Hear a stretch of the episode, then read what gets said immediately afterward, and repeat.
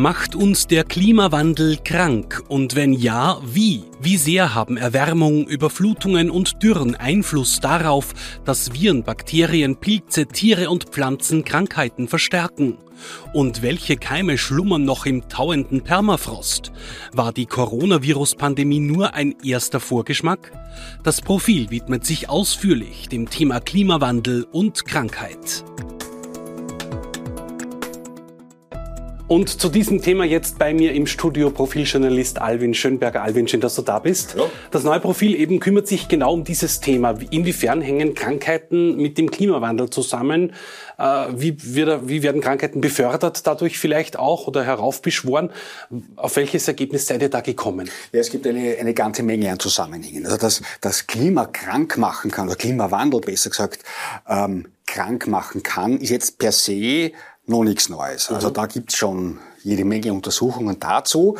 Äh, wir haben zum Anlass genommen eine sehr, sehr große Studie, die soeben erschienen ist. Und das ist das Neue dran. Die haben zum allerersten Mal quantifiziert, in welchem Ausmaß welche Arten von Krankheiten durch klimatische Veränderungen, das können Hochwässer sein, Starkregen sein, Dürren sein, die Erwärmung sein, in welchem Ausmaß wie viele Krankheiten dadurch verschlimmert oder aber, gibt's auch, ähm, gemildert werden. Und dieser, und dieser Prozentsatz ist schon, gibt schon zu denken. Wir reden von knapp 60 Prozent aller bekannten Krankheiten. Das ist eine riesige Liste, die haben sich diese Listen hergenommen. Wie viele Krankheiten gibt's?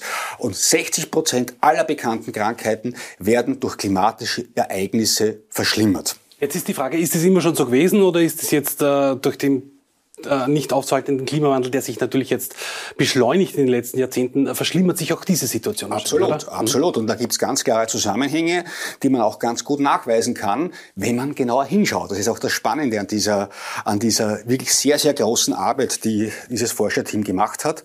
Äh, es ist auf eine recht komplexe Verkettung von Umständen. Also da führen mehrere Dinge, mehrere Faktoren dazu das, was passiert, nämlich die Verstärkung einer Krankheit. Nehmen wir, nehmen wir ein Beispiel.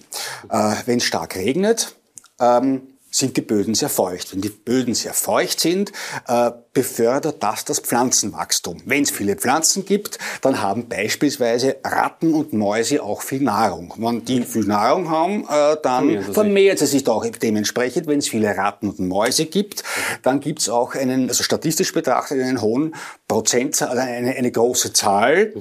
äh, die beispielsweise mit Hunter-Viren infiziert sein kann. Es ist ein unangenehmes Virus, das alle möglichen Symptome auslösen kann. Und dadurch steigt natürlich auch die Gefahr für den Menschen, äh, dass hier Übertragungen stattfinden. Und da gibt es viele, viele, viele, viele Beispiele, die man hier nennen kann, wo eigentlich ganz klar argumentiert wird, welches klimatische Ereignis führt zur Verstärkung welcher Krankheit? Da reden wir von Viren, von Bakterien, von Protozoen, von allen möglichen eben, Mikroben. Ja. Wie werden eben diese Krankheiten noch definiert? Ja, Wo das, ist das, das ist das Spannende. Ja. Äh, man denkt meistens ähm, mal an, an, an Infektionskrankheiten. Das stimmt mhm. natürlich, ja. Mhm. aber das Besondere auch an dieser Arbeit ist, dass die den, äh, so den Begriff Krankheit extrem weit gefasst haben. Mhm. Ja. Äh, alles, was biologisches Agens ist im weitesten Sinne, äh, wird hier mit eingeschlossen. Das sind eben Viren, das sind Bakterien, das sind Pilze, das sind alle möglichen Mikroben, aber auch Pflanzen beispielsweise. Äh, also ein großes Thema für alle Allergiker. Eine, eine deutlich ähm, ähm, beschleunigte Ausschüttung von Pollen. Ich ja. merke das jetzt auch. Ich bin Allergiker. Ich merke das mhm. Ragweed zum Beispiel, Beispiel. das uns ja. äh, seit genau. heuer erstmals wirklich zu schaffen macht. Ja, es, ma es, wird, es wird mehr. Also es, es, macht uns ja schon seit einiger Zeit zu schaffen, weil es auch ein, ein, ein ziemlich aggressives Kraut ist. Ja. Äh, aber ja, man merkt das äh, stärker als in der Vergangenheit mhm. aus drei Gründen. Erstens, erstens ähm, ist die Pollensaison länger als in der Vergangenheit war. Also das dehnt sich aus. Das ist eine Temperaturfrage auch. Zweitens schütten, das kann man, das ist nachgemessen, die viele Pflanzen schütten mehr Pollen aus, als sie es in der Vergangenheit getan haben. Ja, damit aber noch nicht genug. Äh, Pollen selbst ist noch nicht das Problem. Das Problem sind einzelne Moleküle im Pollen. Also das sind die sogenannten Hauptallergene einer bestimmten Pflanze.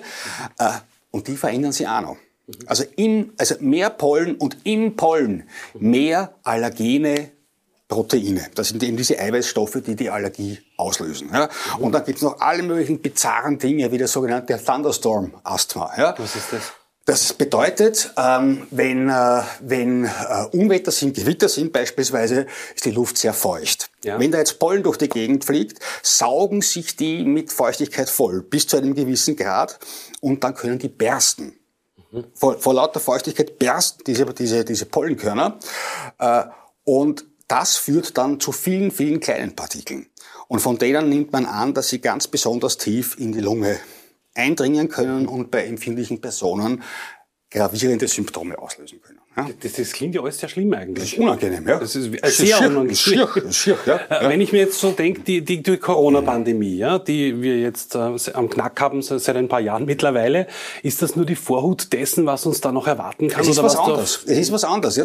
Also die, äh, die, die Forscher, die diese Studie gemacht haben, mit denen haben wir auch gesprochen, und die sagen, okay, äh, die Coronavirus-Pandemie war unangenehm, überhaupt keine Frage, ja. Mhm. Aber das war ein einzelnes Virus, das uns hier zu schaffen gemacht hat.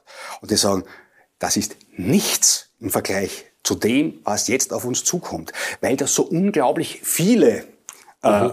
Erkrankungen sind und so viele Ausprägungen von Erkrankungen.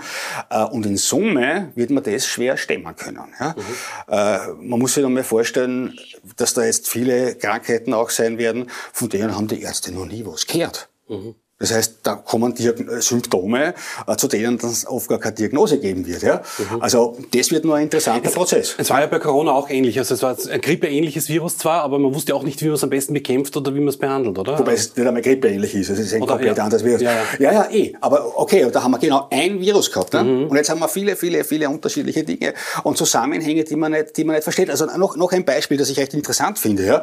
Äh, sehr viele Pilzarten beispielsweise fangen mit dem Menschen nichts an. Mhm. Warum? Weil die Körpertemperatur des Menschen zu hoch ist. Mhm. Ja, die haben es lieber ein bisschen kühler. Ja. Und daher ist der Mensch bisher kein, optimaler, kein optimales Opfer gewesen. Ja. Mhm. Aber jetzt wird die Welt wärmer. Was geschieht? Äh, ähm, Lebewesen, auch Pilze, passen, passen sich, sich an das an. Ja. ja. Und dann das werden heißt, wir automatisch kälter. Die werden wärmetolerant. Mhm. Ja?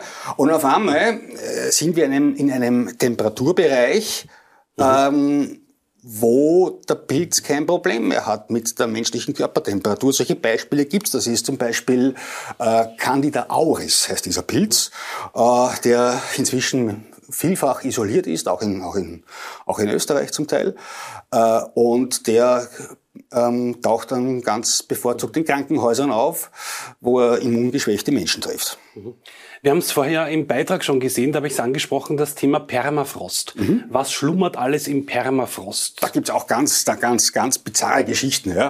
Äh, da gab es den Fall von, äh, äh, hat eine Art Hitzewelle gegeben in, in Sibirien, mhm. ähm, also für dortige Verhältnisse natürlich. Ja. Und ähm, da sind beispielsweise Rentierkadaver ausgeappert. Mhm. So, dann geht ein kleines Kind hin, äh, kommt mit dem in Kontakt und infiziert sich mit Anthrax. Das ist ein äußerst unangenehmes Bakterium, das den Milzbrand auslösen kann und ganz gerne auch als biologische Waffe eingesetzt wird. Ja? Das heißt, diese, diese Anthraxsporen überdauern dort Jahrzehnte. Ja? Auf einmal taut das, auf einmal taut's, das kommt raus, äh, Menschen stecken sich an und reichen die Infektion weiter. Ja? Man spricht hier auch von sogenannten Zombie-Infektionen. Das heißt, die, die dort im, im Permafrost gefangen sind, auf einmal kommen die wieder raus. Ja? Und wie Untote, ja. äh, wie untote Mikroben, auf einmal sind die wieder unterwegs und können Menschen infizieren. Es hat vorher jemand in der Redaktion gewitzelt, äh, ob man nicht dann irgendwann Dinosaurierpocken quasi am Haus haben. Ja, das ist ein bisschen gar lang ja, her. Zu lang. ja, ein bisschen übertrieben. Aber äh, diese groß angelegte Studie, das hat so noch nicht gegeben. Ich glaube, die Uni Hawaii ist da federführend gewesen? Ja, das ist eine, eine, eine sehr große Studie. Die haben, die haben ähm, mehr als 70.000 ähm, Arbeiten durchsucht. Mhm. Nach ihren, nach ihren Stichworten und geschaut, wo ist ein Zusammenhang zwischen äh, Klimawandel und ganz konkreten Erkrankungen. Das war ja, es war ein Team der Uni Hawaii, ähm, ganz stark ähm, angetrieben von einem Forscher, der ursprünglich aus Kolumbien stammt. Äh, und auch selbst schon Erfahrungen damit gemacht hat. Der ist immer wieder äh, zu Hause in Kolumbien bei seinem Elternhaus. Das ist so ein bäuerlicher Betrieb. Und da gab es vor einigen Jahren ähm, Hochwasser. So nie gegeben, sagt er noch. Seit er zurückdenken kann, war das nicht. In diesem Jahr ist das Wohnzimmer unter Wasser gestanden. Und wenn ich jetzt viel Wasser habe, dann habe ich natürlich auch viele Moskitos. Das ist die optimale Brutstätte. Wo Moskitos sind, sind auch äh, infektiöse Erreger. Äh, in diesem Fall das Chikungunya-Virus. Das hat er sich eingefangen. Ähm, das ist unangenehm. Ja. Das kann also natürlich hohes Fieber und alle möglichen Symptome auslösen. Äh, er hat gesagt, er hätte sich am liebsten die Haut vom Gesicht gerissen, weil das so äh, also schmerzhafte Ausschläge und Pusteln im Gesicht gehabt hat. Denguefieber Ja, es ist, ein, es ist verwandt damit. Ja. Mhm. Äh, und das Zeug kann auch noch äh, Langzeitfolgen ähm, machen. Die hat er auch nach fünf Jahren auch Gelenkschmerzen und solche Dinge. Ja. Mhm. Also es sind einige solche Viren, die sehr ungut sind. Das ist Chikungunya, mhm. das äh, war eine riesen, eine Riesenepidemie vor einigen Jahren, so in der Karibik. Ähm, äh, Dengue, wie du sagst, ist ein, ja. ein, gilt als das am stärksten, also die am stärksten wachsende Infektionskrankheit weltweit. Ja. Äußerst schmerzhaft. Unge unangenehm, man sagt auch Knochenbrecher ja. dazu. Ähm, Westnil-Virus, äh, Zika, alles Mögliche, das hier so durch die Gegend äh, äh, kreucht und fleucht und auch von Moskitos übertragen werden, die langsam auch in unseren Breiten heimisch werden. Mhm. Jetzt hört sich das wirklich eigentlich sehr dramatisch an und mir, mir juckt und kratzt schon überall, wenn, ich das so höre von dir, Alvin.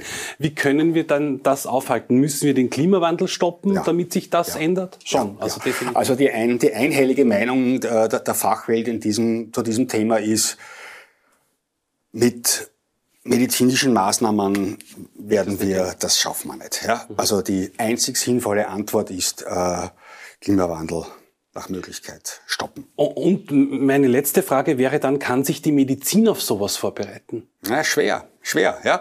Also, weil es halt so viele unterschiedliche Dinge sind, ja. Und das äh, ist erstens ein riesiger Lernprozess, weil es ja Dinge sind, auch mit denen wir hier in der Form nie konfrontiert waren, ja. Also, Vibrionen in Schweden, ja, das sind, das sind, das sind, das sind äh, Bakterien, zu denen auch die Cholera zählt. Ja, das gehört da nicht her. Also das ist ja, ja. total ungewöhnlich. Ja, ähm, äh, also es ist ein riesiger Lernprozess und auch ein infrastruktureller Prozess. Jetzt vielleicht weniger hier, aber in vielen anderen Ländern dieser Erde sehr wohl. Ja? Mhm. Also die Medizinsysteme werden sich plagen damit. Mhm. Ja? Nochmal zusammengefasst, was zeigt ihr im neuen Profil da genau auf? Was zeigen wir genau auf? Wir zeigen auf, äh, welche ähm, äh, klimatischen Ereignisse, sei es Starkregen oder Überflutungen oder Hitzewellen, mhm. ähm, zu bestimmten Krankheiten führen können und wie äh, Klimaereignisse Krankheiten verstärken. Und das sind immerhin 60 Prozent aller bekannten Erkrankungen. Albin Schemberger, danke, dass du heute zu Gast warst. Klimawandel und Krankheit, wie hängt das zusammen? Das lesen Sie im neuen Profil. Schauen Sie da rein, wie auch bei uns. Danke fürs Zusehen. Bis zum nächsten Mal.